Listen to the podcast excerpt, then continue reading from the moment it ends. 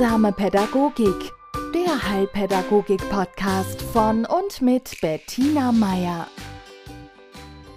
Herzlich willkommen zu einer neuen Folge von Heilsamer Pädagogik. Wie Sie in der Überschrift schon gesehen haben, es geht um uns, es geht um den Menschen. Und zwar den Menschen als Maßgabe, ja, als Maßeinheit. So ähnlich wie Meter, Zentimeter, Stunden, Wochen, Tage. Eine Größe, auf die wir unser Handeln beziehen sollten. Ich bin heute von der Kollegin angeschrieben worden. Der ging's nicht gut infolge Überlastung, ja, also zu viel zu tun, zu wenig Leute, die da sind, zu wenig Mitarbeitende, Druck vom Träger, fordernde, in ihren Augen fordernde Eltern, schwierige Gegebenheiten, Überstunden, Erschöpfung, ja, also das, was da aus diesen unbefriedigenden Arbeitsumständen resultiert. Und dementsprechend äh, frustriert war sie auch. Ja, ich konnte dir, ich konnte dir nur sagen, so wie dir geht's jetzt sehr vielen. Ja, ich bin in mehreren Einrichtungen, ich bin mit vielen Kolleginnen in Kontakt und äh, dieses zu viel, zu schwierig, zu schnell, zu wenig, ja, von Ressourcen, das ist zurzeit ein Thema. Und ich habe sie aufgefordert, sich jeden Morgen die Frage zu stellen, was ist mir heute möglich? Was ist das, was mir als diese Person, die diesen Job, diese Arbeitsstelle, diesen Plan hier ausführen soll, rein zeitlich, rein ressourcenmäßig von dem, was ich zur Verfügung habe, ja, acht Stunden mir und eine Pause eingerechnet, ja, was ist mir da möglich? Wir alle wissen, was uns, ja, wie viel Zeit Elterngespräche kosten. Wir alle wissen, äh, gerade wenn wir jetzt als Leitung von Einrichtungen arbeiten, so ungefähr, mit welchem Aufwand welche, ja, welche Aufgabe verbunden ist. Und was uns sehr oft passiert, ist, dass wir schauen, was muss heute getan werden und dann versuchen uns dazu zu bringen, diesem Soll, ja, diesem von wem auch immer vorgegebenem soll nachzukommen. Also wir richten uns nach den Aufgaben. Und am besten wäre es, also die Liste, ja, nicht umsonst ist diese Zeit eine Zeit der To-Do-Listen. Also wir wollen Listen abarbeiten. Wir wollen, das kommt in sozialen Berufen noch verstärkt dazu, wir wollen auch anderen helfen. Wir wollen es möglichst schaffen, alle Bedarfe zu decken, alle Bedürfnisse äh, zu befriedigen. Ja? Und was wir bei diesen ganzen Anforderungen vergessen ist, wer denn diese Bedürfnisse befriedigen soll. Ja? Also, die wichtigste Person in, im Punkto Arbeit, die rutscht uns aus dem Fokus, und zwar das Ich. Ja? Ich als Bettina Meyer zum Beispiel, wie sind meine Kräfte? Wie ist meine Konzentration? Wie ist äh, mein Arbeitspensum, das für heute ansteht, ja? Und was bin ich in der Lage, vernünftig, das heißt, damit es meinen Qualitätsstandards auch entspricht, zu erfüllen, ja? Denn wenn ich, wenn ich die Priorität auf der To-Do-Liste habe, dann passiert es automatisch, dass, wenn ich das alles abarbeiten will, äh, dass ich viele Dinge nicht 100 Prozent mache, sondern ich mache sie, ja, wenn es gut läuft, 80 Prozent, wenn es schlecht läuft, 50, äh, 40 Prozent. Also, ja, und da leidet dann was. Und zwar unsere, ja, unsere Selbstachtung. Wir werden unzufrieden, denn wir sind ja eigentlich gewohnt, unser Bestes zu geben. Und da gibt so ein sehr schönes Wort, das mir in dem Zusammenhang eingefallen ist, das Menschen Mögliche tun. Ja, das ist ein großes Wort, denn Menschen ist sehr, sehr viel möglich. Ja? Es ist aber auch ein Wort, das uns warnen sollte, denn Menschen sind Menschen und Menschen haben ein Limit, ein kräftemäßiges. Sie haben ein konzentrationsmäßiges Limit, sie haben ein Belastbarkeitslimit. Das ist das, was uns von Maschinen unterscheidet. Ja? Und das Menschenmögliche ist ein Wort, das beinhaltet, ich gebe mein Bestes und damit ist genug. Ja? Und ich mache das möglich, was heute möglich ist. Denn wir, wir machen oft den Fehler, dass wir im Geistigen, ja, mental, natürlich 25 Projekte haben, 50 Ideen und das als, als Maßstab nehmen und unseren Körper und unsere Verwurzeltheit in diesem Raum, in dieser Arbeitsstelle, in dieser Verbundenheit mit den Mitarbeitenden, mit meinem Klientel, das lassen wir außer Acht. Ja, das ist nach, wenn es hochkommt, nachgeordnet. Und dann kommst du dieser großen Unzufriedenheit.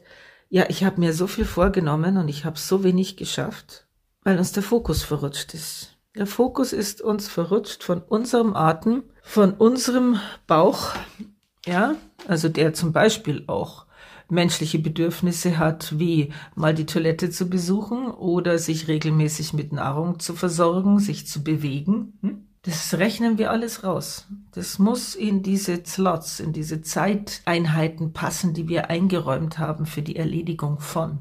Und was vielleicht, ja, Kolleginnen ein bisschen überzeugen mag, ist Folgendes. In dem Maße, wie wir uns aus den Augen verlieren, ja? Also ich, die ich diese Leistung und diese Anforderungen, die an mich gestellt wird, beantworten soll, wenn ich mich daraus rechne und nur noch die Aufgabe sehe, dann sehe ich den Menschen, der mir gegenüber sitzt, auch nur noch als Teil der Aufgabe. Ich habe dann wirklich Probleme, den als den, die das als mein Gegenüber zu sehen, ja, auf den ich mich einlassen will und auch soll, ja, und dem ich meine Kompetenz, meine Menschlichkeit, meine Zeit schenken will. Also in dem Maße, wie ich selber mich nur noch als Funktion, ja, Funktionseinheit sehe, deklassiere ich auch den anderen. Oder ich äh, mache ihn zum Träger all meiner Bedürfnisse, Wünsche und Hoffnungen, indem ich zum Beispiel dann Klienten empfehle, sich meine Auszeit zu nehmen, ja, auf Kur zu gehen, irgendwelche Dinge zur Entlastung vorschlage, die natürlich alle gut gemeint sind, natürlich auch durchaus hilfreich wären, würde ich nicht ganz deutlich durch meine Körpersprache oder durch meine Augenringe oder durch mein nervöses auf die Uhr gucken, andeuten oder rüberbringen, dass ich selber das in keinster Weise tue. Hm? Also nicht nur Kinder lernen durch Beispiel, auch Erwachsene. Ja, denen muss ich jetzt nicht vormachen, wie ich mich in den Liegestuhl lege und mal fünf Minuten die Augen schließe. Aber ich muss wissen, wovon ich rede. Also ich muss schon mal gemacht haben. Ich kann, es ist sehr schwer, einer überarbeiteten Mutter und einem gestressten, einem gestressten Manager irgendetwas von vernünftigem Zeitmanagement zu erzählen, wenn ich selber keine Ahnung habe, wie es funktioniert. Ja? Und unsere Klienten haben, wie alle Menschen, ein wirklich gutes Gespür für Authentizität. Die merken, wenn sie einfach Ratschläge kriegen. Das ist was anderes wie Erfahrungen teilen. Das ist was anderes wie eine Mitteilung. Ja? Also wir Menschen drücken durch unseren Körper, durch unsere Mimik, durch unsere Gestik, durch unseren Tonfall sehr genau aus, was wir meinen. Und das ist jetzt das Gemeine. Wir drücken durch unseren Körper das aus, was wir wirklich meinen. Also wirklich in dem Sinn, was wir verwirklicht haben. Wenn meine Wirklichkeit aus einer guten Selbstsorge besteht, dann ist das etwas, was wirkt, auch beim Klienten. Ja? Und auch bei den Kolleginnen und den Kindern, die, also es kommt jetzt immer darauf an, also was das Klientel besteht, ja. Ob ich jetzt äh, Eltern berate oder ob ich in, äh, in einer Familie in der Familienberatung bin oder was weiß ich, Coaching für Betriebe mache. Ich muss erfahren haben und ich muss es in irgendeiner Weise in mein Leben gebracht haben, wie das aussieht, mich selbst als Maßstab zu nehmen. Ja? Also den Menschen als Maßstab zu nehmen. Ich rede jetzt hier nicht von dieser vereinfachten Formel, ja, wenn ich glücklich bin, sind alle anderen auch glücklich. Ne? Also das kann ja auch diesem es geht hier nicht ums Ego. Ja? Also, was weiß ich, wenn ich eine Motorjacht habe, gönne ich natürlich jedem anderen auch eine. Ja? Oder ja, also wenn ich meine Bedürfnisse durchsetze, müssen die anderen halt schauen, wie sie die durchsetzen.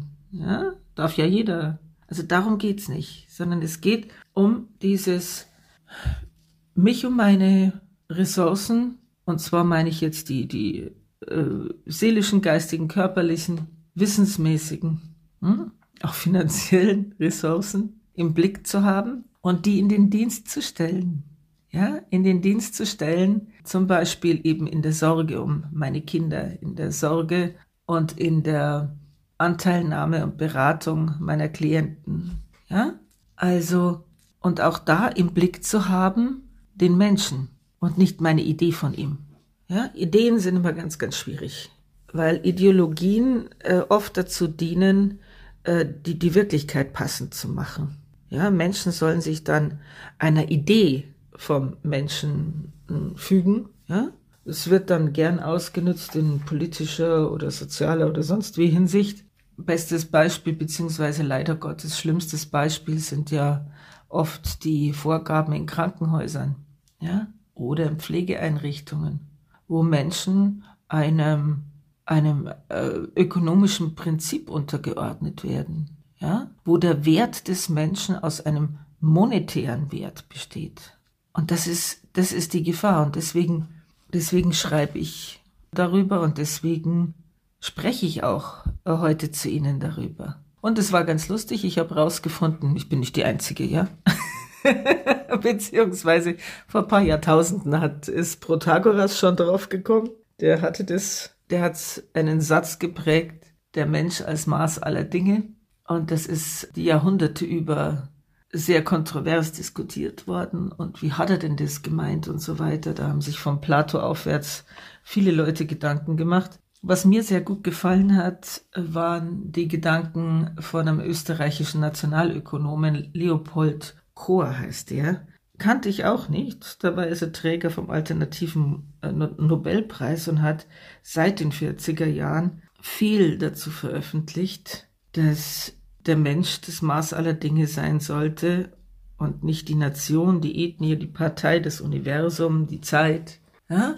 Also alle Vorstellungen, die wir Menschen uns so machen, die viel wichtiger wären als wir selber, sondern dass der Mensch mit seiner, ja, Verfasstheit, mit seinem Tempo, mit seinem Rhythmus, mit dem, was ihm möglich ist, die ausschlaggebende Maßeinheit sein sollte für den Staat für die Gesetzgebung, für die Arbeitsbedingungen. Hm? Wenn wir uns unser heutiges Leben so anschauen, dann ist vielleicht in der Ergonomie noch der Mensch eine, eine Größe, die es zu beachten gibt. Ne? Also diese Wissenschaft von Mensch, den Zusammenhängen zwischen Mensch und, und Arbeitswelt.